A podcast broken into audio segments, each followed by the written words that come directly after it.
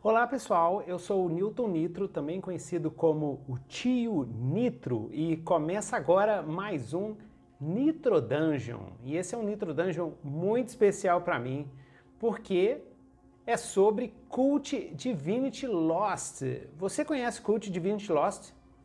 O Cult é o meu RPG de horror favorito, horror contemporâneo favorito, horror extremo, né, que explodiu a minha cabeça quando eu conheci pela primeira vez em 1993, aqui em Belo Horizonte. Eu, o RPG ficou maravilhoso em sua quarta edição, que é esse vídeo é sobre a quarta edição, que é o Cult Divinity Lost. E o mais doido demais é que agora a gente vai ter a chance de ter o Cult Divinity Lost numa edição brasileira sensacional através da editora Buró Brasil, que é minha editora favorita, editora do Legião, que investiu no tio Nitro aqui, né? Por meio de um financiamento coletivo no Catarse, que vai começar agora, no final de outubro de 2020. Então vai lá, checa, vou botar o link aqui embaixo no vídeo, dá uma checada nesse Catarse porque é sensacional. Eu decidi fazer esse vídeo para falar um pouquinho dessa obra-prima do RPG de horror extremo, o horripilante, o impressionante Cult Divinity Lost.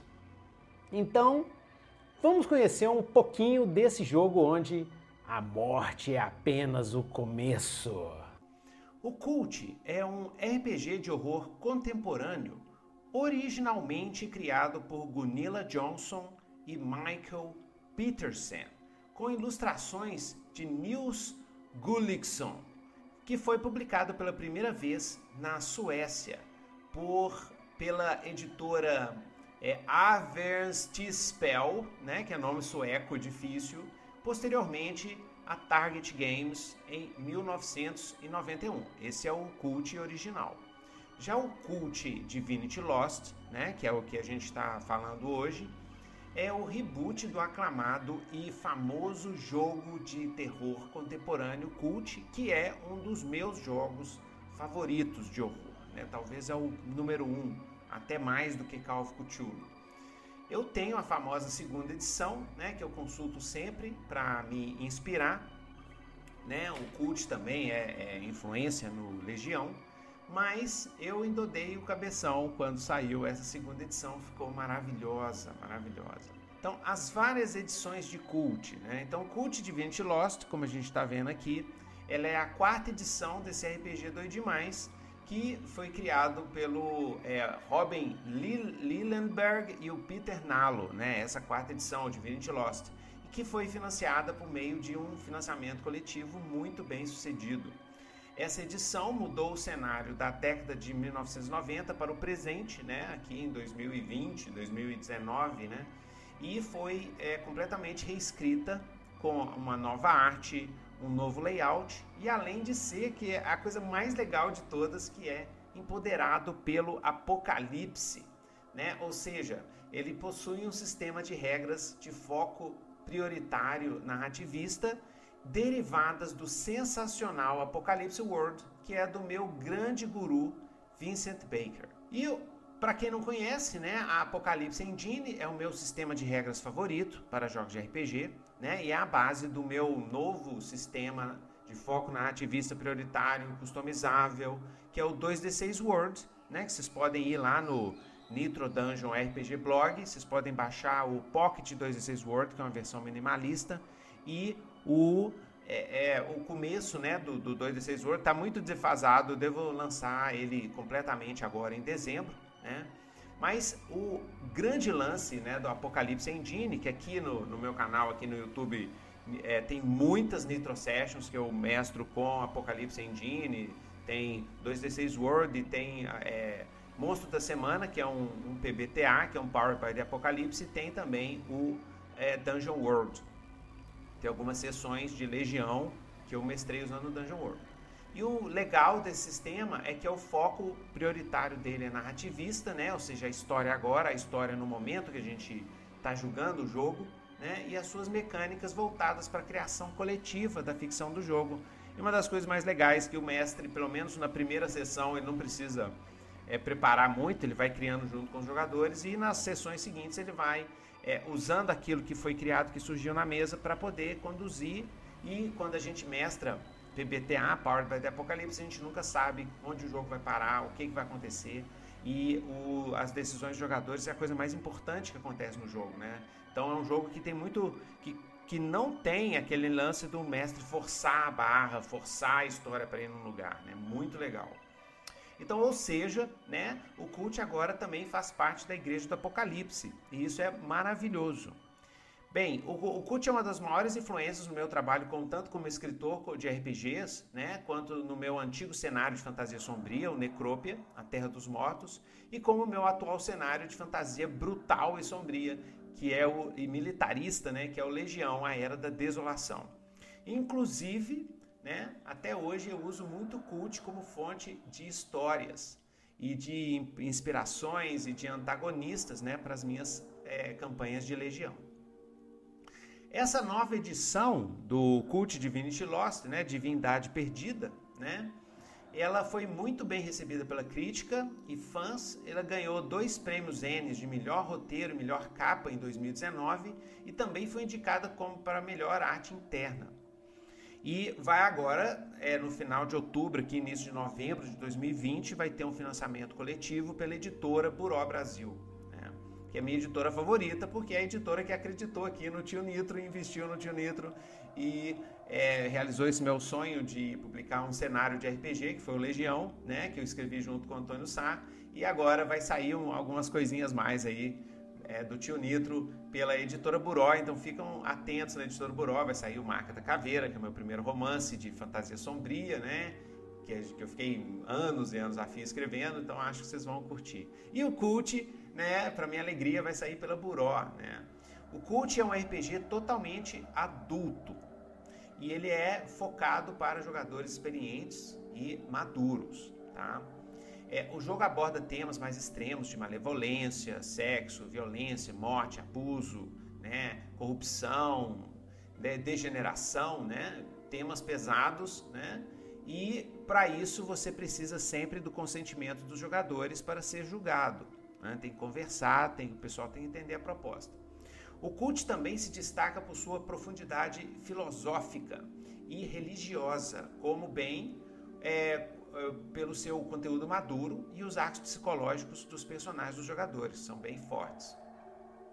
E isso, para mim, né, só reforça a excelente escolha da Apocalipse Engine para o jogo, porque tudo o que acontece na ficção do jogo, que é a história que está sendo criada coletivamente pelos jogadores e mestres, precisa ser consentido tanto pelo mestre quanto pelos seus jogadores, através de mecanismos dos movimentos, que nada mais é que são as ações dos jogadores em momentos importantes para a trama. Né? É, é, quando não precisa fazer nenhum teste, não precisa agir, você não usa o movimento. O movimento é isso, é simplesmente uma, um teste, uma ação, né? Uma, o jogador fala o que ele quer fazer, ele faz um teste de dados nos momentos importantes da ficção do jogo. E além da, do PBT, da, da Apocalipse Engine, né, ser um sistema que foca mais nos arcos narrativos dos personagens jogadores, que é algo essencial para uma campanha de cult. Então, uma das maneiras que eu encontrei antes da gente entrar no livro de, em si, né, para explicar a cult, para todas as pessoas desde os anos 90 lá, que eu gosto de usar é, é, essa técnica, né? Eu, eu gostaria de passar algumas referências de histórias, né, para vocês entenderem um pouco a proposta de Cult. Então, Cult é um RPG onde você pode criar narrativas de horror e tensão psicológica, como, como surrealismo, como o horror corporal do Videodrome, né? o clima de pesadelo sem fim do Anticristo, do Lars von Trier, do filme Anticristo, o terror existencial e a atmosfera bizarra de Estrada Perdida, né? David Lynch, os mistérios sombrios de Twin Peaks e o sadismo de Veludo Azul, entre muitos outros filmes de terror psicológico, terror existencial e terror extremo, sanguinolento e bem gore. Né? Algumas das referências mais diretas para Cult vêm do filme Renascido do Inferno, primeiro Hellraiser de Clive Barker e a sequência mais épica, o Hellbound e o Hellraiser 2 do Tony Randall. É, E em termos de literatura, né, essa literatura de horror contemporâneo, Clive Barker é uma influência total, Stephen King dá para fazer muita, inspirar muita história de cult, né, o próprio Lovecraft, as histórias mais antigas de horror assim, mas as mais contemporâneas, mais focadas em personagem, em horror psicológico, em degeneração é, é, interna dos personagens e tudo, e essa coisa surreal de ter uma realidade por trás, uma verdade por trás do que a gente vê, né? Dá para fazer, é, é, é, emula bem as histórias de cult, né? Então, outras, outras referências de cult, né? É, é, o cult também abarca filmes mais contemporâneos de horror, né? E aí vem umas dicas aqui do tio Nito para vocês assistirem, né? Como o fabuloso Mandy, do Panos Cosmatos, que é uma obra-prima do horror. Eu amo esse filme Mandy, eu já assisti umas três vezes. Merece ser assistido de noite, né? À meia-noite, com todas as luzes apagadas. E é ideal para todos aqueles que querem mestrar cult. Você quer ver uma história estilo cult, você assiste Mandy, né? que é do, do fantástico Panos Cosmatos, né, o diretor. O brutal Mártires, do Pascal Laugier. Esse filme é brutal. Esse filme é um dos filmes mais cultos que eu já vi, mais assim, estilo cult que eu já vi na minha vida. É os Mártires, né, do Pascal Laugier.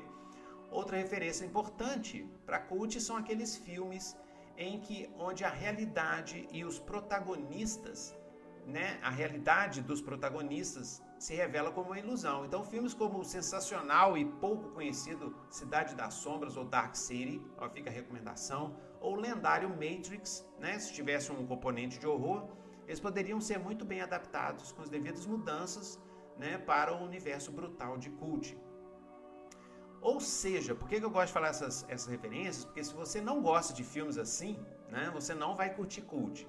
Mas se você, como eu, adora filmes de horror, que trabalha horror, filosofia, sensação de estranho, do bizarro, do surreal, dentro de visões sombrias da realidade, e a ideia que a humanidade vive presa em uma visão de mundo ilusória e de que a verdade está por trás de tudo, né?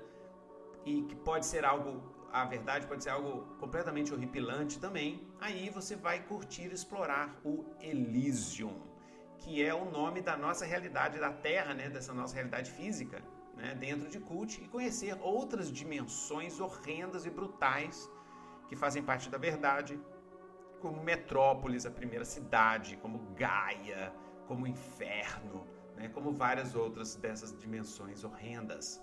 Porque Cult Divinity Lost é um jogo perturbador e intelectual, que desafia os jogadores. E não é apenas isso, né? O Cult é um daqueles livros profundos que podem muito bem mudar a forma que você vê o mundo ao seu redor. Eu mudou, né? Quando lá nos anos 90 eu li pela primeira vez. É, e o livro está impregnado de gnosticismo, né? aborda aspectos problemáticos da nossa própria realidade e faz o leitor e faz ao leitor né, muitas perguntas difíceis sobre a própria natureza da humanidade, a natureza sombria que esconde por trás do nosso dia a dia. Ou seja, o, jogo é doido demais, doido demais. Né? Em Cult, em Divindade Perdida, os protagonistas são pessoas que se envolvem ou são influenciados por eventos sombrios em seus passados, que retornam para assombrá-los. Em Cult, os protagonistas são é, forçados a viajar para dentro do abismo, talvez até atravessando o próprio limiar da morte, só para descobrir que não há um destino final, ou como diz umas as frases mais marcantes desse RPG, a morte é apenas o começo.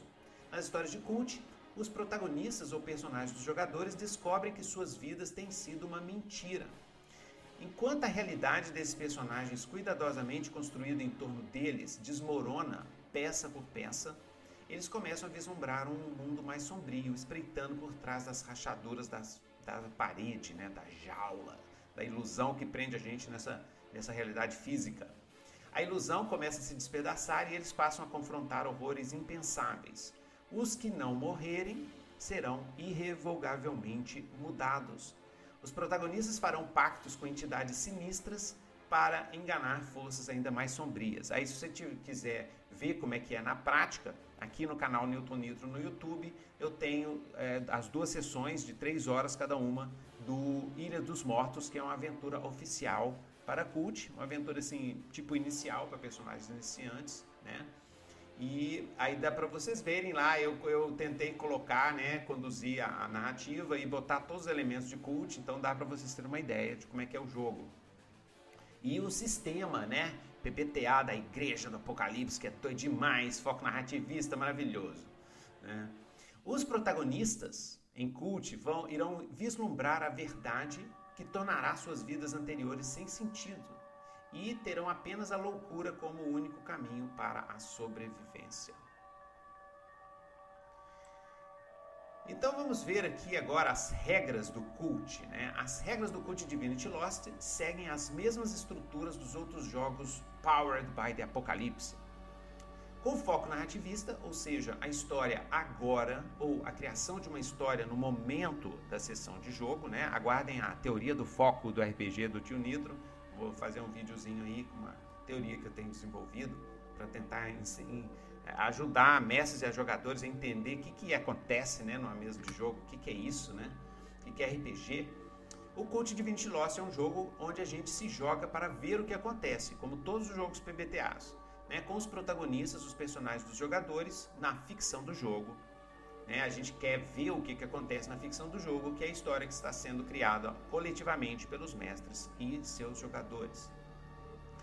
A premissa básica é que a interação entre mestres e jogadores é feita dentro do formato de um diálogo. O diálogo entre mestres e jogadores cria a ficção do jogo por meio de cenas, com momentos estruturados livremente através da conversa e com momentos estruturados por meio de regras, à medida que vai se descobrindo o que irá acontecer com os protagonistas. Então vamos ver como é que é essas regras, né? A maioria das regras do Cult Divinity Lost estão encapsuladas nos movimentos, que é apenas uma terminologia para um pequeno grupo de instruções que irão te dizer quando e como conseguir realizar certas ações que irão afetar a ficção do jogo, né? a história sendo coletivamente criada pelos mestres jogadores, de maneira relevante e resolver essas ações dentro das regras. Né? O termo movimento, né? o termo movimento, ele, ele vem, né? Ele vem dos jogos de tabuleiro, né? Então, por exemplo, no xadrez, quando chega a vez do jogador fazer, ele faz um movimento com as suas peças. É o move, essa que é a ideia, por isso que chama move. É, é meio esquisito, mas movimento é só uma ação contextualizada, uma ação de um jogador, né? Dentro de um contexto, dentro do momento que é importante para o jogo. Assiste um, assiste um, um, um Nitro Sérgio do tio Nitro aqui, ó, essas mais recentes, 2D6 World, Mons da Semana, Dungeon World. Vocês vão ver na prática o que é movimento e é simples, não tem mística, não tem nada, cara, não tem neura nenhuma com esse lance de movimento, ok? Então, outro termo do português que é sinônimo de movimento é o termo jogada. Assim como é, no cult Divinity Lost, né? Toda vez que o protagonista age em um momento importante, que é vital para decidir os rumos da ficção do jogo, o jogador faz uma jogada.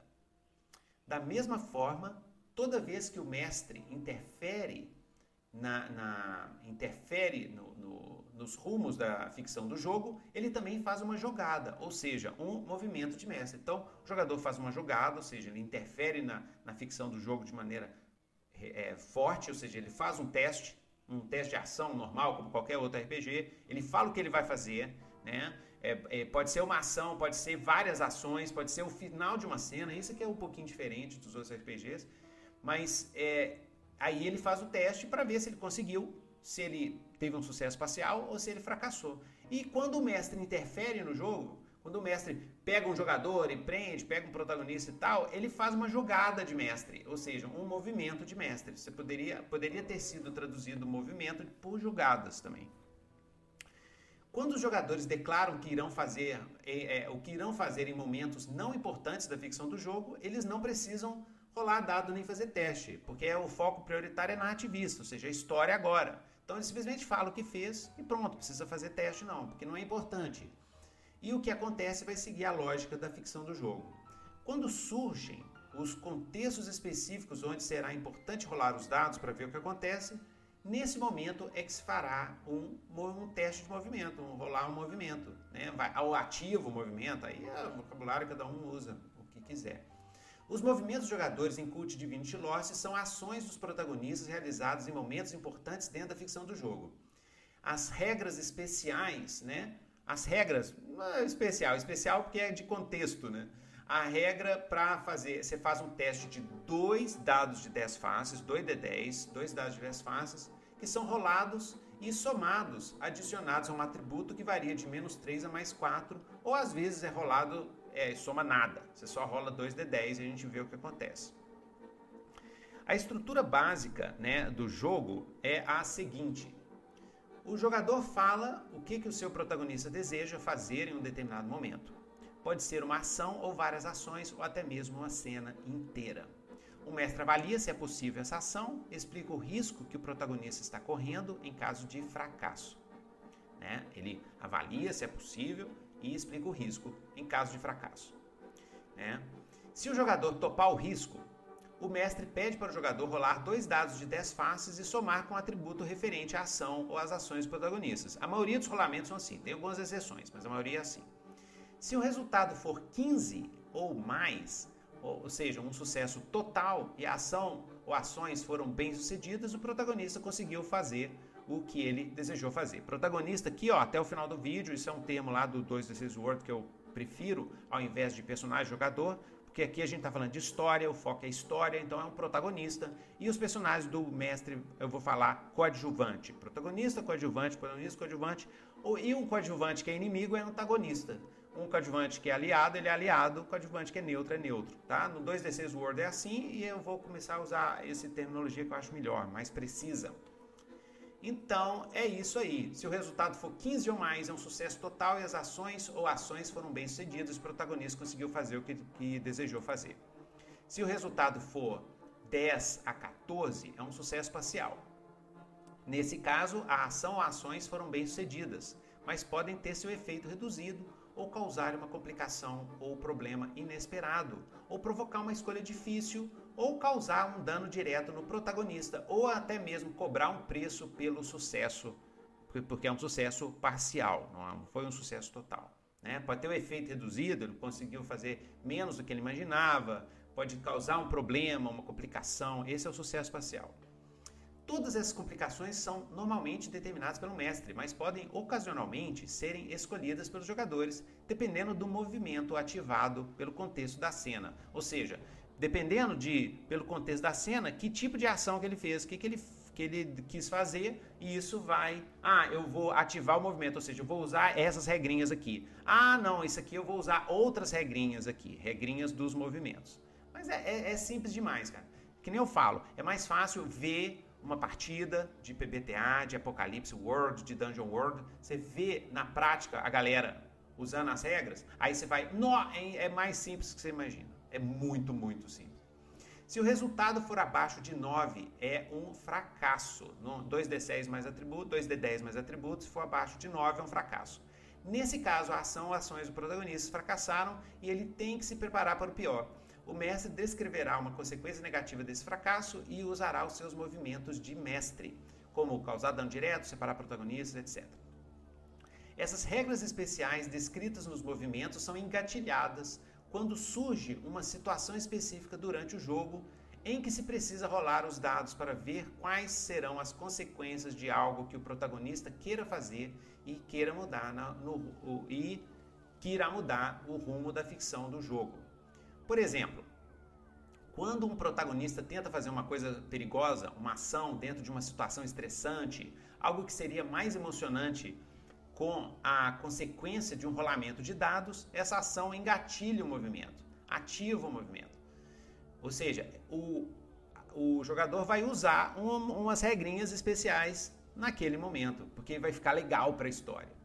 Um exemplo de um movimento bem comum é o movimento básico agir sob pressão, quando o protagonista tem que fazer algo dentro de uma situação tensa, com pressão de tempo ou de estresse, ou que exige muita concentração. Fugir de inimigos que queiram te matar, invadir um lugar perigoso, desarmar uma bomba, por exemplo, são situações onde se rola agir sob pressão.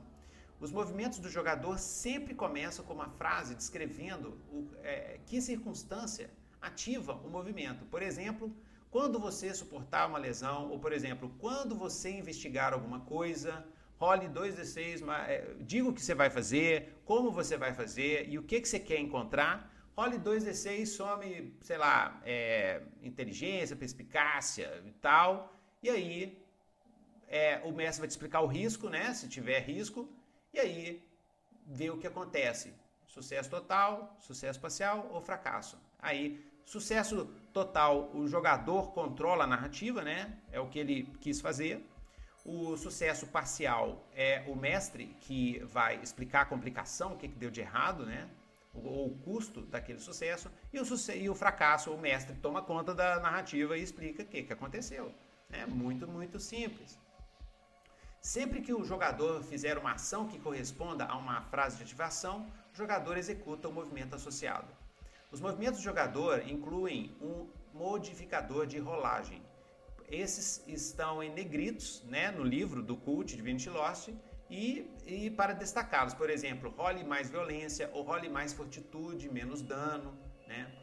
Então, por exemplo, se os protagonistas estão lutando com alguém em combate corpo a corpo, eles podem ser capazes de causar lesões no seu oponente, mas não sem também receberem dano. Ou descobrem com o, com o sucesso né, o que aconteceu com a vítima do crime durante a investigação do seu apartamento, por exemplo, mas também podem ser pegos em flagrante pelos policiais. Isso aí seria um sucesso parcial. Eles descobrem o que aconteceu, mas quando eles estão saindo, os policiais chegam e falam assim: Ah, o que vocês estão fazendo aqui?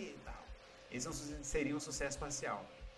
Mesmo com uma falha, o personagem pode ter realizado seu objetivo parcialmente, mas o mestre pode adicionalmente fazer um de seus movimentos de mestre, que são é, sugestões, que são dicas, diretrizes, né, orientações é, ideias para o mestre, para coisas que o mestre vai fazer com os jogadores, com os protagonistas ou com a história, para poder ir conduzindo a história, deixando mais emocionante, mais imprevisível e tudo.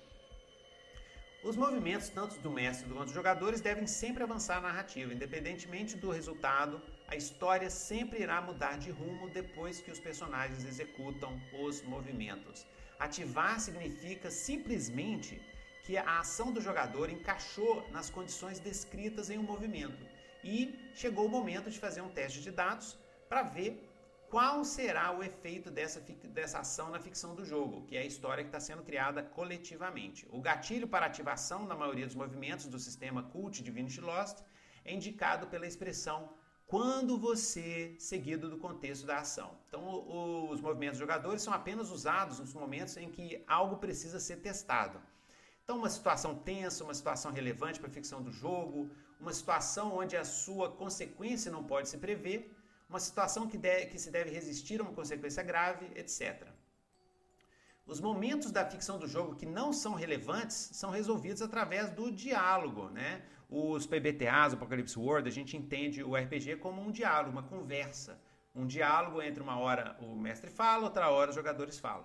Então, os momentos da ficção, né, que não são relevantes, são resolvidos através do diálogo e seguindo a lógica intuitiva da ficção, da narrativa da ficção do jogo e passando sempre, isso é muito, muito, muito importante em CUT, sempre pelo consentimento de todos na mesa. Então, eu mestro CUT assim, eu, antes de qualquer coisa, que, de colocar na ficção do jogo, na história que está sendo coletivamente criada, eu pergunto para a galera, beleza? Beleza? Tá, tá joia? Tá ok? Então, aí entra para a ficção do jogo. Sempre tem que ter consentimento, que é um jogo um pouco pesado, um pouco, é bem pesadinho. Existem movimentos básicos usados por todos os protagonistas e as vantagens e desvantagens, que são movimentos de arquétipo, usados somente pelo arquétipo do personagem escolhido. O mestre também possui uma série de movimentos que são sugestões do que fazer quando chega o momento do diálogo do mestre participar da criação coletiva da ficção do jogo. São sugestões, mas também são regras, né? fazem parte das regras do cult. Se quiser, o mestre quiser mestrar belezinha, tem lá todas as orientações. O cult não tem regra de ouro, porque o, o, o que tem é o seguinte: na dúvida, siga a ficção do jogo tá? As regras estão lá, coerentes, são, são para serem usadas, né? O movimento do mestre são os procedimentos, né, e as ferramentas narrativas que o mestre do jogo usa para conduzir a ficção do jogo uma, de uma forma determinada. Esses movimentos do mestre usam os nomes né, dos movimentos, né, separar protagonista, é, causar complicações, causar dano direto, por exemplo. Esses movimentos do mestre, é, a gente não fala os nomes deles para não quebrar a imersão dos jogadores. Eles só servem para guiar o mestre em sua tarefa de fazer a narrativa coletiva prosseguir com novas situações, obstáculos, conflitos e cenas interessantes. Assim como em outros jogos de Powered by the Apocalypse, o mestre não rola dados. A gente nunca rola dados. Isso é a coisa mais legal que tem. Eu gosto, pelo menos. E porque cada um dos movimentos do mestre representa uma maneira dele interferir diretamente na ficção do jogo, seguindo o ritmo do diálogo, né? Que é essa interação entre os mestre, mestre e jogador. Sugestões, né? Por exemplo, de mestres, separar os protagonistas, causar danos, mostrar sinais de uma ameaça vindoura, revelar uma verdade indesejada, entre outros, são alguns dos movimentos do mestre do Cult Divinity Lost. Então vamos ver agora, né, começando aqui pelas regras, né, vamos ver agora o, os atributos, os atributos, né? Então, os atributos, né, os protagonistas de Cult possuem 10 atributos cada um com movimentos associados. Os atributos modificam as rolagens e os movimentos básicos dos jogadores e as vantagens, que são os movimentos dos arquétipos dos protagonistas. Tá?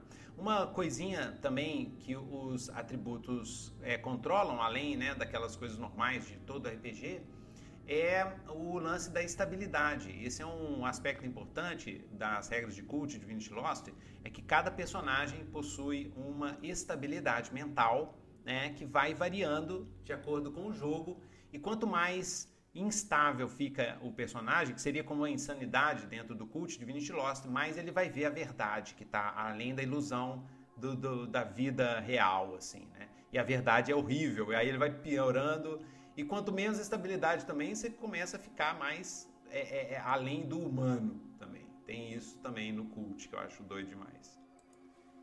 Então vamos ver os atributos, né? Existem dois tipos de atributos no cult.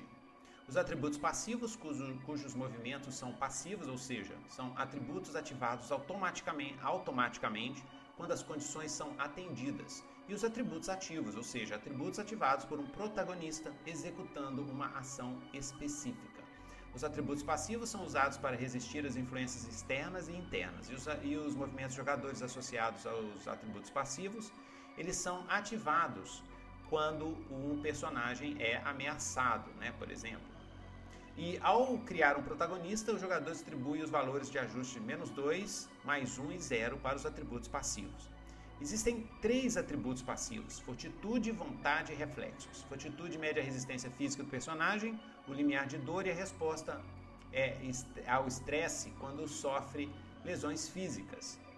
Um protagonista com fortitude elevada é capaz de suportar lesões que derrubariam um personagem, né, um protagonista com fortitude mais baixa. Vontade mede a resiliência mental do protagonista, a compostura, paz de espírito e capacidade de lidar com trauma. Um protagonista com vontade elevada pode resistir à influência aterrorizante de poderes mundanos e sobrenaturais e permanecer são. Reflexos, eles medem a rapidez, reação, instinto físico quando é agredido ou quando sofre risco de lesão. Um protagonista com reflexos elevados é melhor para tentar evitar e sofrer dano. Os atributos ativos são usados quando um protagonista age de maneira proativa. Os movimentos do jogador associados com atributos ativos são ativados né, quando o protagonista executa uma ação específica dentro da história. Ao criar o protagonista, o jogador distribui os valores de ajuste mais 3, mais 2, mais 1, mais 1, 0, menos 1 e menos 2 para os atributos ativos. Há sete atributos ativos: razão, intuição, percepção, firmeza, violência, carisma e alma. A razão mede a capacidade analítica do personagem. Um, um, protagonista de razão elevada é bom em coleta de informações, investigação, percepção. Intuição mede a empatia e o instinto do personagem. Um protagonista com intuição elevada é boa para perceber as intenções e motivos ocultos de outras criaturas inteligentes. A percepção, né, Quer dizer, a, a, a, razão é para informações e investigação. Aí tem a percepção, que mede o estado de alerta do personagem. O protagonista com percepção elevada é bom para é, avaliar o ambiente e perceber o que os outros ignoram. A firmeza mede o controle do personagem sob pressão. Um, uma protagonista né, com firmeza elevada é boa em furtividade, furto né, e outras situações. Em inglês é coolness, né? Que é tipo frieza também, firmeza ou frieza, né? E é que existem decisões, é, decisões rápidas em situações de estresse. Então você vai manter o controle, tem um movimento chamado manter o controle que a gente usa com o firmeza ou, ou frieza, né? E violência mede a força bruta, a habilidade de combate e ferocidade do personagem. Um protagonista com violência elevada se sobressai em infligir danos aos outros ou intimidar por meio de violência. O carisma mede o, mede o charme, a liderança e o talento retórico do protagonista. Um protagonista com carisma elevado facilmente pode facilmente persuadir e manipular os outros. A alma mede a sensibilidade do personagem às forças sobrenaturais. Um protagonista com alma elevada tem mais facilidade de perceber a realidade e está mais sintonizado em seus poderes intrínsecos. Então vamos agora ver como é que é a criação de protagonistas, que são os personagens dos jogadores. Né? A criação de protagonistas começa ao se escolher um arquétipo entre os 25 que são oferecidos pelos jogadores. 20 são despertos, protagonistas que já têm um vislumbre da realidade é, horrenda por trás da ilusão, tem um pequeno vislumbre. Então, os arquétipos são os seguintes: né? a gente tem, por exemplo, o acadêmico. Acadêmicos são os especialistas em assuntos importantes, autoridades intelectuais e estudantes em busca de conhecimento, que os levou a questionar a, a realidade cotidiana. A gente tem o agente, que são analistas de, de inteligência, espiões, agentes especiais é, de autoridades governamentais ou organizações privadas. A gente tem o amaldiçoados, que vivem no limite do tempo, cientes de que a morte ou alguma coisa ainda pior eventualmente vai pegá-los. Eles desesperadamente, os amaldiçoados, né, tentam encontrar uma forma de evitar o seu destino. Nós temos o arruinado, que são pessoas comuns que passaram por coisas horríveis e que agora sofrem um, um, um enorme estresse traumático por causa, por causa disso. Tem os artistas, que são os indivíduos criativos que produzem obra que andam na linha entre a genialidade e a loucura. O atravessador, que são os negociantes astutos e operativos malandros do submundo o brinquedo, né, que são pessoas muito bonitas, que possuem um tipo de atração magnética inconsciente que estimula o desejo dos outros né, e causa consequências indesejadas. O carreirista, que são os líderes manipuladores, cuja sagacidade impiedosa permite que pisem por cima dos outros para alcançar o topo sem o mínimo de culpa. O cientista, que são os pesquisadores, inventores geniais, né, que realizam experimentos legítimos ou de ética questionável. O criminoso, que são marginais durões, que usam de astúcia, ameaças e violência, né? O descendente, para conseguir o que quiserem, são os criminosos. O descendente, que são amaldiçoados por uma herança, por um destino ou pelos pecados dos seus ancestrais. Tem o detetive clássico, né? Que são os profissionais bastante perceptivos, mestres em investigar e conduzir casos. O enganador, que usam de sua bela aparência, carisma natural e talento de manipulação para fazer com que os outros é, darem a eles o que eles, o que eles desejam, pode ser líder né, de, de, uma seita, por exemplo. O indagador, que são os exploradores urbanos, hackers e teóricos da, da conspiração que usam a internet para abrir buracos no tecido da ilusão. O nômade, o nômade, né, que são as pessoas que vivem às margens da realidade, os mendigos, peregrinos, né, da mesma forma eles podem ser subversivos que desprezam a sociedade do qual a, escaparam ocultistas, que são os buscadores de conhecimento, poder, né, que começaram a experimentar com a magia, parapsicologia, espiritualismo, para solucionar os enigmas da existência, o profeta, que são os líderes religiosos, pregadores e místicos carismáticos, o Ronin, que são os assassinos de aluguel profissionais, os veteranos, que são pessoas normais, mas endurecidas pela violência e pela morte, né, até se tornarem guerreiros terríveis, o vingador, que são vítimas de injustiças reais ou imaginárias e que voluntariamente buscam de métodos brutais e sangrentos em busca de vingança. E tem o arquétipo adormecido, que são pessoas que vivem, que nunca encontraram com a ilusão, né? No, na aventura A Ilha dos Mortos, que eu mestrei, os personagens eram adormecidos, eles nunca tinham encontrado a ilusão. É, é eles estavam sempre cegos pela ilusão, nunca encontraram a verdade, né? nunca encontraram aqueles monstros, aquelas entidades horrendas que tem na verdade. E os adormecidos representam as pessoas comuns de Cult Divinity Lost, e a divindade perdida, né? divindade perdida, e é, é que é, são essas pessoas que nunca tiveram contato com a realidade. E quatro, os arquétipos quatro finais são dos iluminados. Então você tem a abominação, né, que é, que é um, uma, uma, criatura monstruosa, o mago da morte começa a ter controle sobre é, magia mesmo, tem o discípulo, tem o reverendo, e esses arquétipos são arquétipos avançados assim para jogos onde os, os, protagonistas já conhecem a realidade, já começam a interferir, já, já são players, né, dentro da verdade, dentro da realidade, né? Então tem esses esses arquétipos de sobre-humanos, né? Eles são acima do humano. Existem também regras para que os jogadores criem seus próprios arquétipos. Isso que é a coisa mais legal do Cult. É um dos primeiros PBTAs assim que eu vejo que a customização de personagem é absurda, né? Você pode criar o seu arquétipo, caso você não fique satisfeito com os arquétipos oferecidos, e cada arquétipo tem um monte de sugestão de movimentos que você monta o seu arquétipo, ele não vem prontinho assim não. Você tem as sugestões de movimento que você pega e monta. Então é, é, é bem um pouco diferente dos outros PBTAs e foi inspiração para o meu sistema PBTA customizável e tal do 2D6 World. Para o pessoal montar o seu personagem assim de um jeito mais customizado, né? Os arquétipos.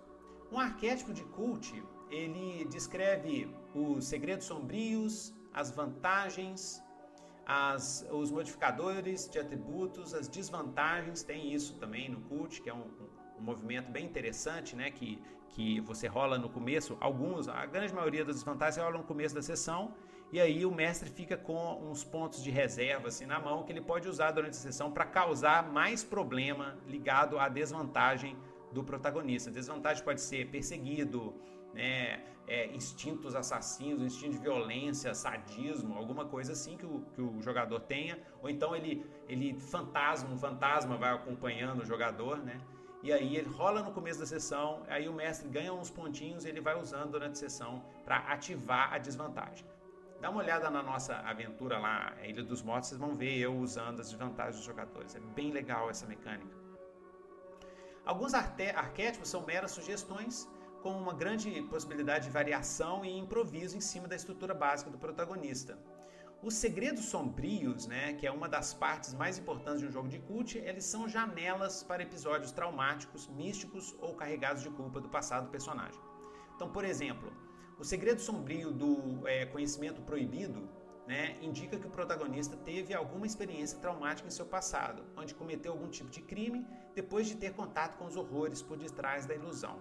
Ele pode ter feito um experimento para trazer uma pessoa de volta à vida, só para ser perseguido por um Purgataide, que é uma entidade abominável, lembra muito os cenobitas, assim, do, do Hellraiser, do Renascido do Inferno, Pinhead, né? Ele pode ser perseguido por um Purgataide ou algo parecido, por causa que ele fez algum experimento no passado, por exemplo, ele tentou trazer alguém de volta à vida e o que voltou foi um Purgataide que fica perseguindo ele ao longo da aventura. Né? Esse seria um segredo sombrio ligado a um movimento de desvantagem. As desvantagens podem ser qualquer coisa, desde falhas pessoais de um personagem até traços negativos da sua personalidade, condições adversas ou eventos de ameaças externas. São 35 desvantagens diferentes, como, por exemplo, ganancioso, fanático, procurados pelas autoridades, entre outras.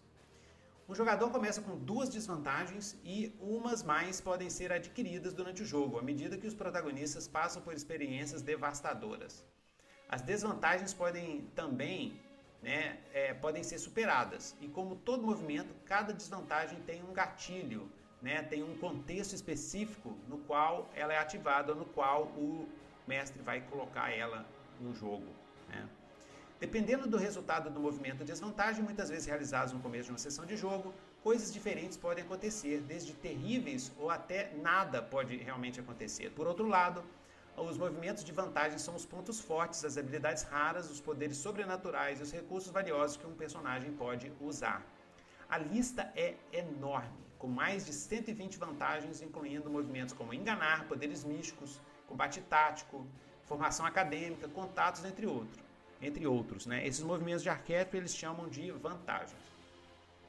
Cada jogador começa com três vantagens e adquire mais à medida que o personagem progride. As vantagens físicas podem ser usadas apenas uma vez por cena de ação e muitas, em vez de rolar, fornecem ao personagem um ou mais pontos de domínio, né? Que é, são os holds, né? pontos de domínio, que podem ativar os efeitos da vantagem. Os relacionamentos entre os protagonistas se encaixam em três categorias diferentes: neutros, relacionamentos neutros, significativos e vitais. Ele tem essa mecânica de relacionamento, que é muito comum nos PDP, PBTAs, porque são jogos muito focados em interação de personagem, né? E então, no caso do Cult, esses pontos de relacionamentos podem ser alterados após cada sessão. Então, né, você cria um relacionamento com alguém, aí você ganha, por exemplo, fulano de tal mais um. E aí, toda vez que você for, se você for tiver que fazer algum teste em relação a essa pessoa, ajudar essa pessoa, você vai usar esse bônus que você ganha quando estabelece um relacionamento com alguém. E os relacionamentos podem ser de, de neutro, bom, muito bom, um relacionamento íntimo. Para aprimorar o elemento narrativo, o jogador também precisa criar um gancho dramático para envolver imediatamente o seu protagonista no começo da aventura, ou campanha, ou durante as, cada sessão. Cada jogador deve ter dois ganchos por sessão do seu protagonista, como, por exemplo, Devo revelar a minha infidelidade à minha esposa ou devo confrontar o meu chefe sobre o meu comportamento? Você precisa botar um gancho narrativo. Todo jogador tem essa missão antes de qualquer sessão. Eu achei doido demais isso. De 0 a 3 pontos de experiência são atribuídos ao final de cada sessão, dependendo se os jogadores podem responder a três perguntas. A primeira é se eles estão mais próximos da verdade, se eles aprenderam algo novo sobre seus protagonistas e se eles enfrentaram desafios perigosos o aprimoramento do protagonista está relacionado ao avanço do atributo, ou seja, até, a, a, até mesmo a elevação do seu personagem até chegado de um dos arquétipos dos iluminados, aqueles criatura monstruosa assim que agora já vê a verdade. E agora vamos ver o sensacional guia do mestre do Cult Divinity Lost, que é a parte que eu acho que eu mais gostei assim, porque é o melhor, um dos melhores guias para RPGs de horror com foco na história, com foco narrativo, com, com foco na prioritário narrativista, né?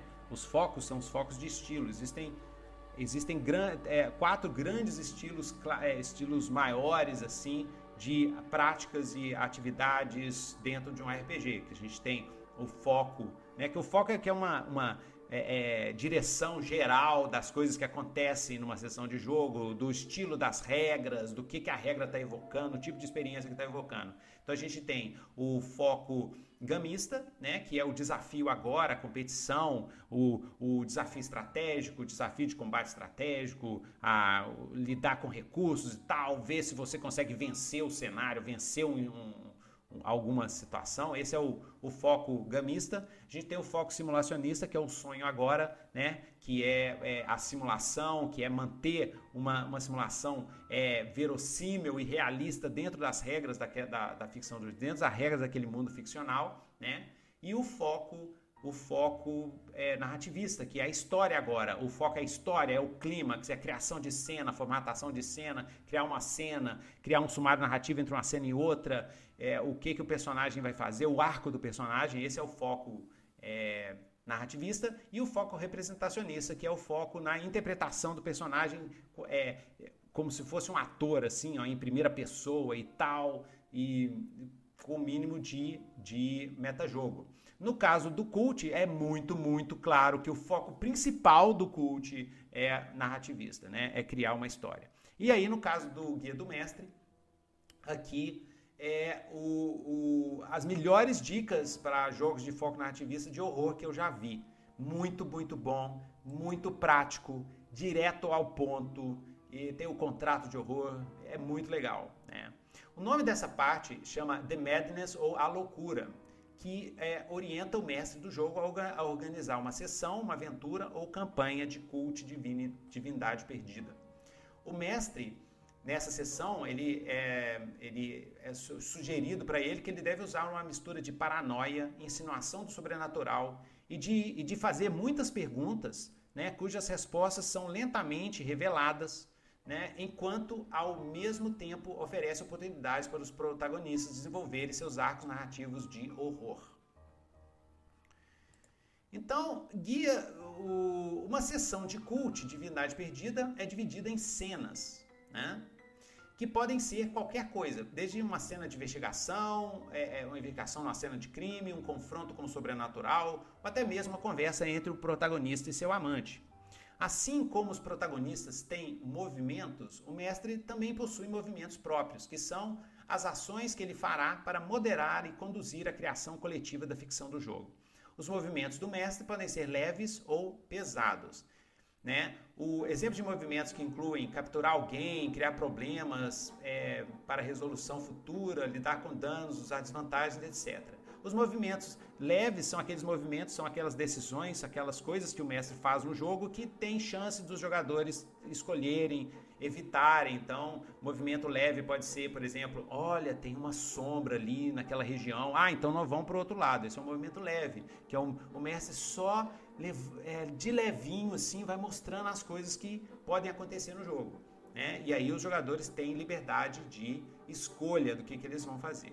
O movimento pesado, pau, é quando o mestre fala alguma coisa que entra para a ficção do jogo, porque é diálogo, lembra? E aí os jogadores não têm escolha, eles têm que aceitar aquele movimento ou reagir na hora, por exemplo, quando o mestre causa dano nos, nos jogadores através de um monstro, né? O monstro lá causa dano no jogador, esse que a gente chama de movimento pesado né, pesadão, porque o jogador não pode fazer nada, só sofrer o dano e aí depois ele vê o que, que ele faz. Né? E é, devido aos temas sombrios e terríveis de que trata o jogo, os jogadores têm que aderir ao que eles chamam de contrato social do horror. Ou seja, que, é, que a gente fala contrato social, ah, contrato social. Não, é só um acordo, uma conversa, é um, um, consentimento, né? Ou seja, os jogadores, né, no começo do jogo, no, antes de começar a jogar, antes de decidir jogar cult, eles têm que concordar que eles vão ajudar o mestre a, do jogo a assustá-los com seus protagonistas, porque é um jogo de horror. Então, a gente está querendo o susto, a gente está querendo o medo, o suspense. Então, os jogadores e o mestre eles conversam e concordam em ajudar o mestre a assustá-los. Isso supõe muito mais né, do que construir uma atmosfera, né, é, criar cenas de horror, etc. Esse contrato social do terror pressupõe conhecer os seus jogadores para que o mestre consiga assustar os jogadores, saber o que, que assusta os jogadores. E por isso, né, o culto de divindade perdida também possui protocolos e regras de segurança muito bem escritas, muito bem feitas, ou seja, para que mestres e jogadores possam comunicar antecipadamente ou durante uma sessão qual é o assunto proibido, qual é o assunto que não deve tocar, quais tópicos ou temas e tipos de cenas serão permitidos e quais serão evitados. E toda hora durante o jogo, tudo tem que passar pelo consentimento, dos jogadores, porque Cult é um jogo adulto. Adulto. Né? E é, o Guia do Mestre também traz um capítulo com conselhos de como criar campanhas de cult. O Guia do Mestre é, é, traz um capítulo é dedicado à primeira sessão de jogo, né? Isso é bem clássico dos PBTAs, é muito interessante, com todos os conselhos sobre como os protagonistas se encontram, como é que você vai reunir, como é que você faz o contexto, como é que você apresenta o jogo. Existem também conselhos e sugestões para alterar e mestrar cult em tempos históricos diferentes. Dentre os conselhos de como mestrar uma aventura ou campanha de cult, o que eu mais gostei foi a criação de um mapa de intriga, que é uma teia de relações que conectam pessoas e eventos. Quanto mais uma campanha avança, mais o mapa se adapta e cresce. No capítulo Influências, né, o mestre tem o conhecimento sobre os poderes superiores que controlam a realidade, né, que é essa jaula que prende a humanidade. Como os horrendos arcontes ou os abomináveis anjos da morte, cada qual com seus próprios planos de manter a humanidade escravizada. Daqui a pouco eu vou falar um pouquinho do cenário, tá? Então aí vocês vão entender. Por exemplo, né, o arconte, o arconte Keter é a força controladora das hierarquias, enquanto o Arconte Rod comanda a honra. Os anjos da morte, né, que é um, muito importante no cenário, são as sombras dos arcontes e usam seus próprios princípios subjetivos, é, subvertivos, subvertidos, Por exemplo, o anjo da morte Golab, ele promove a dor, o sofrimento e o tormento, enquanto o anjo da morte Gamaliel trabalha para ver a realidade consumida pela luxúria. Vocês assistem lá o, o, a nossa sessão de Ilha dos Mortos, vocês vão entender como é que funcionam esses poderes, né? como é que eles entram na história de horror. Outros poderes também estão em jogo, como com seus próprios objetivos. Por exemplo, Gaia, né? que é uma dimensão, um poder, uma, um princípio, né? ele, se esforça para ver a civilização destruída e tomada pela selvageria, pela selvageria da natureza. O guia também fala sobre o que, que, o que, que acontece entre as sessões e passa um processo completo de 11 etapas para a criação dos seus próprios cenários de cult divindade perdida.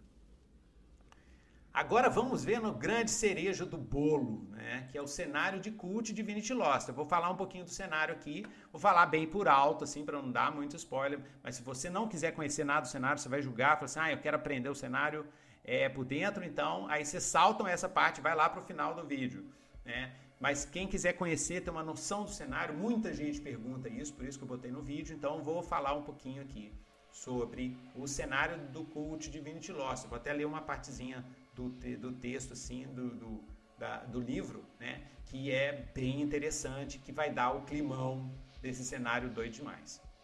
Então, o livro 3 né, é a parte mais volumosa do tomo. Em mais de 170 páginas, essa parte explica tudo que os jogadores iniciantes não sabem com antecedência sobre a realidade do mundo de cult. Dependendo do assunto que ele, que ele trata é mais ou menos preciso, com muitas coisas sendo deixadas em aberto. Tem coisa em aberto demais, né?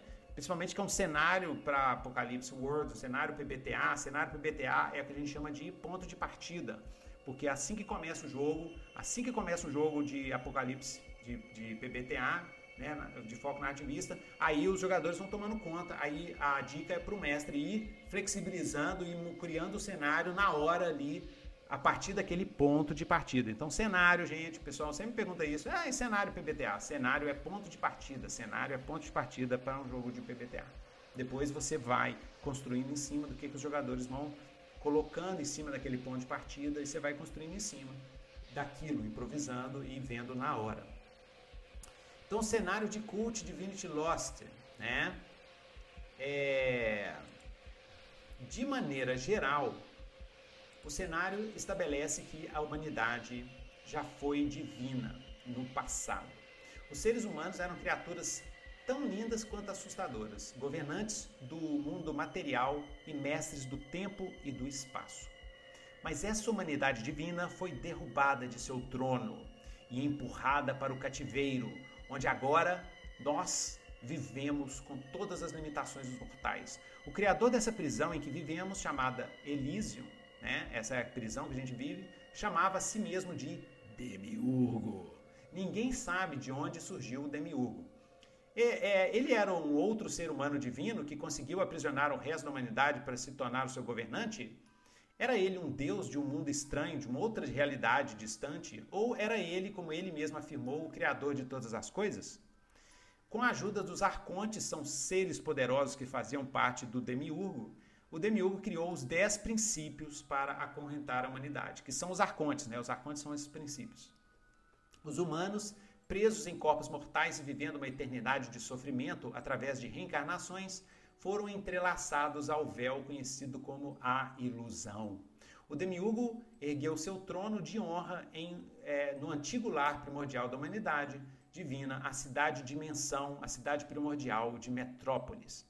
Em Metrópolis, é, a imponente cidadela do Demiurgo se elevava sobre essa cidade sem fim. É, deste ponto central, que é Metrópolis, que seria paraíso, né, na, na, na visão assim é, da mitologia é, cristã, né, o paraíso, né, mas que aqui a gente chama de Metrópolis, né, desde esse ponto central, o seu poder universal irradiava através da criação. Coros angelicais cantavam os evangelhos à sua glória e os arcontes ergueram suas cidadelas ao redor da cidadela principal de Metrópolis do Demiurgo, tornando-se parte integrais de seu vasto aparato. Em Elysium, essa prisão que chamamos de Terra, os seres humanos, agora mortais, servem ao seu grande desígnio, até mesmo adorando cegamente esse ser que nos deixou de joelhos.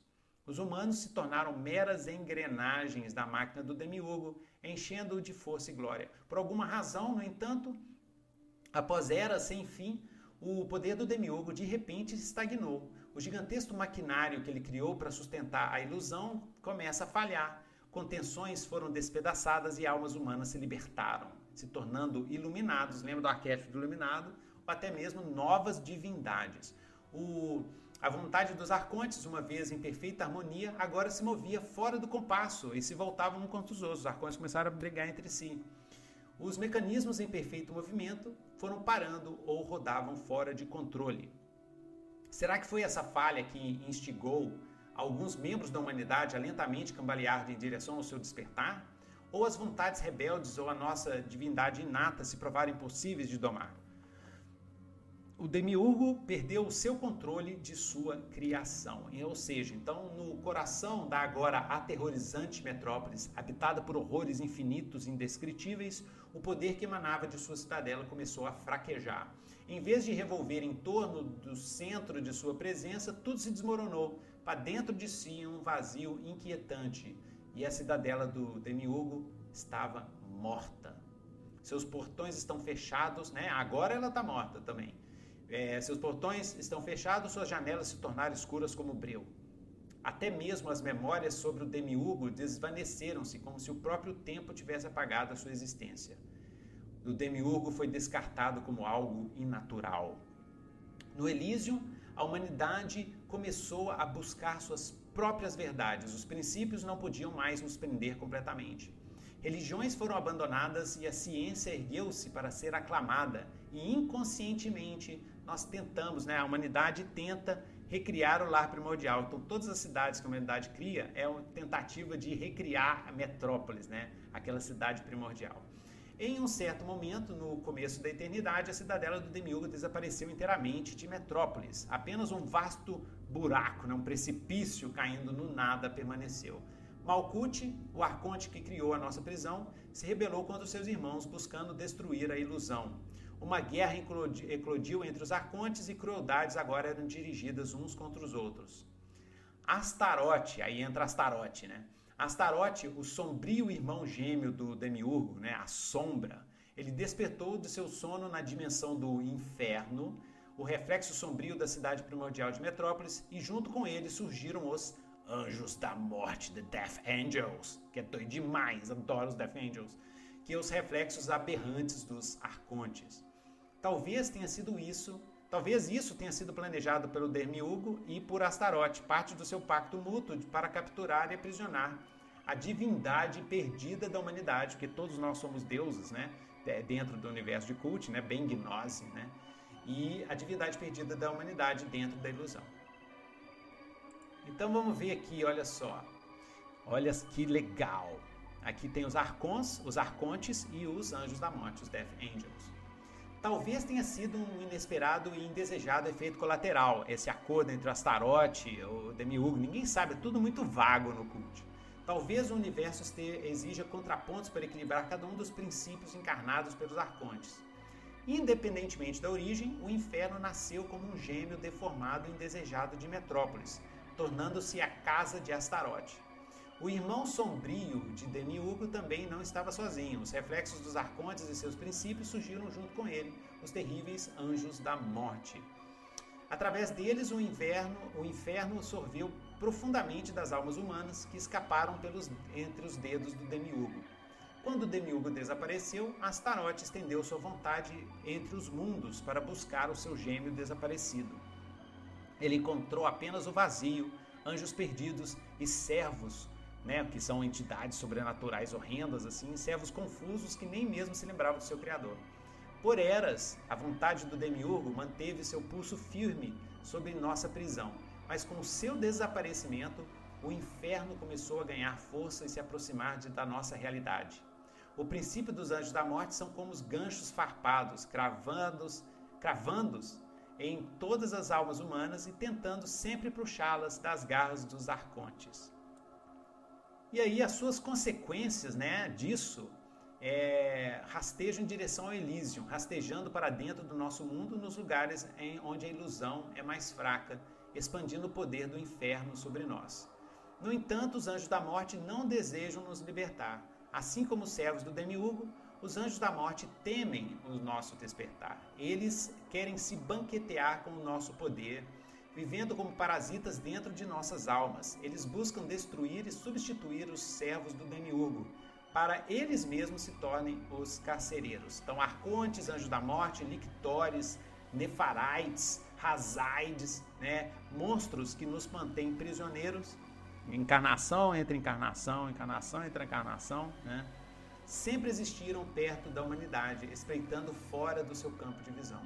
Outros seres sobrenaturais e horrendos também voltaram seus olhares famintos para as almas humanas. Né? E conforme a prisão se desmorona, mais humanos se tornam visíveis para entidades de dimensões que antes nós não podíamos ver. Algumas dessas entidades são lembradas em antigas lendas e mitos, mas muitas outras são tão estranhas que jamais foram registradas pela mitologia. Algumas dessas entidades sobrenaturais tentarão forçar os protagonistas de Cult a ver a realidade além da prisão, enquanto outras vão tentar manter esses protagonistas na ignorância. Algumas dessas entidades sobrenaturais tratarão os protagonistas como brinquedos divertidos, ratos cegos para brincar, atormentar e finalmente matar ou transformar em monstros, né? Uma, da, uma, uma, grande parte do valor do entretenimento de cult é descobrir o mundo real, as maquinações dos anjos da morte, seus seguidores também têm cultos, né? A ideia do cult, do culto, é que se existem várias seitas e cultos no nosso mundo que seguem uma dessas criaturas horrendas, né? Os anjos da morte, ou arcontes, ou outras entidades, tem um monte de tipo de entidade diferente.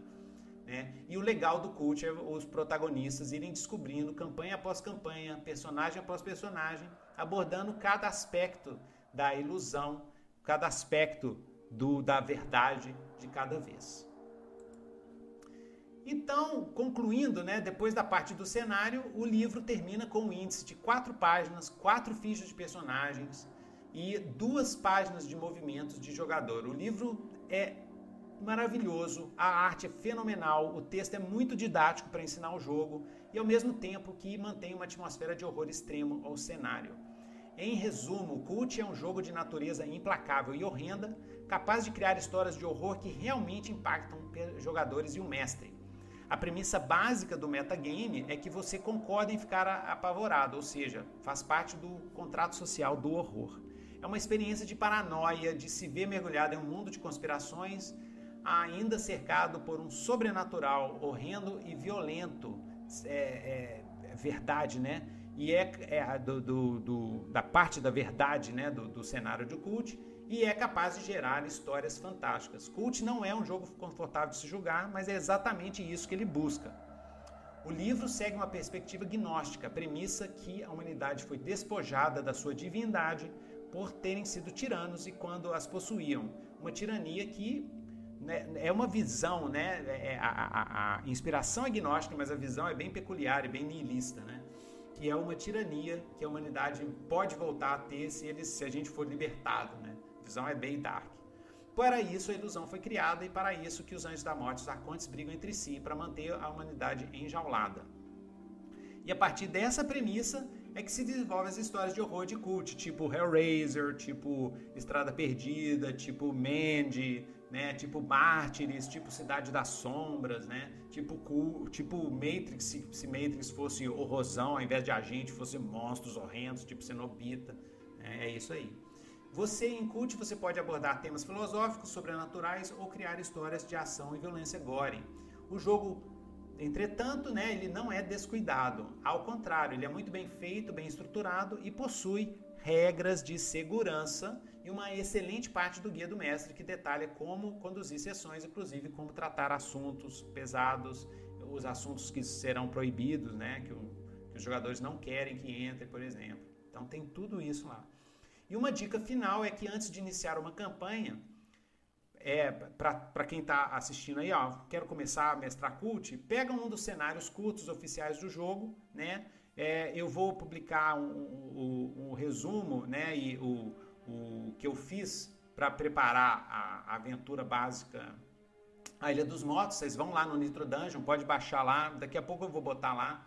E aí para vocês terem uma noção de o que, que é uma, uma aventura de cult, né? O que, que acontece numa aventura de cult. E que eu fiz isso, né, com a aventura oficial A Ilha dos Mortos, né?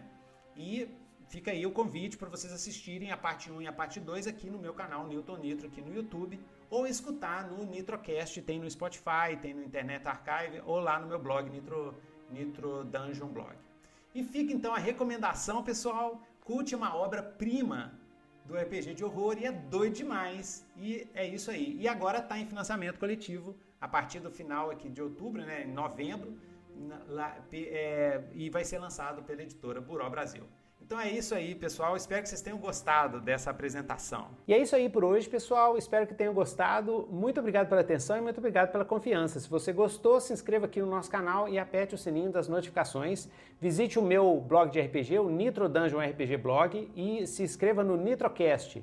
Convido vocês também a conhecer o Nitroblog, que é o meu blog de resenhas literárias, dicas para escritores, e onde disponibilizo contos e livros para download gratuito o EscritaCast, que é meu podcast de dicas para escritores, que eu gravo junto com o escritor Carlos Rocha ao vivo aqui no, no canal Newton Nitro. E eu também trabalho com leitura crítica, análise geral de livros e contos e com aulas particulares para escritores, onde eu analiso manuscritos e coloco minhas observações, minhas impressões, minhas sugestões para reescritas, edições, além de te ajudar a melhorar a sua escrita. Basta entrar em contato, preços acessíveis. Eu ajudo você a escrever o seu livro. E é, para quem tiver interessado, eu trabalho com aulas de inglês por Skype e, ou por Google Meet ou pela internet, aulas particulares personalizadas focadas em conversação e para todos os níveis. E conheça também aqui no, no YouTube, conheça e se inscreva no Melhor Seu Inglês, que é o meu canal de YouTube de dicas diárias de inglês, com mais de mil vídeo dicas de, de inglês, vídeo aulas de inglês para você aprender inglês sozinho. E nos siga no Instagram, Melhore Seu Inglês. Fica aqui um grande abraço do Newton Nitro e aguardem o meu sistema, o 2D6 World, que é o meu sistema de regras narrativistas customizáveis de RPG para jogos Powered by the Apocalypse. Baixe também o Nitro no Nitro Dungeon Blog, o Pocket 2D6 World, que é a versão minimalista do 2D6 World para aventuras one shot, o 2D6 Solo, que são regras para jogar RPG sozinho, e os PDFs das aventuras e campanhas que eu mestro aqui no Nitro Sessions.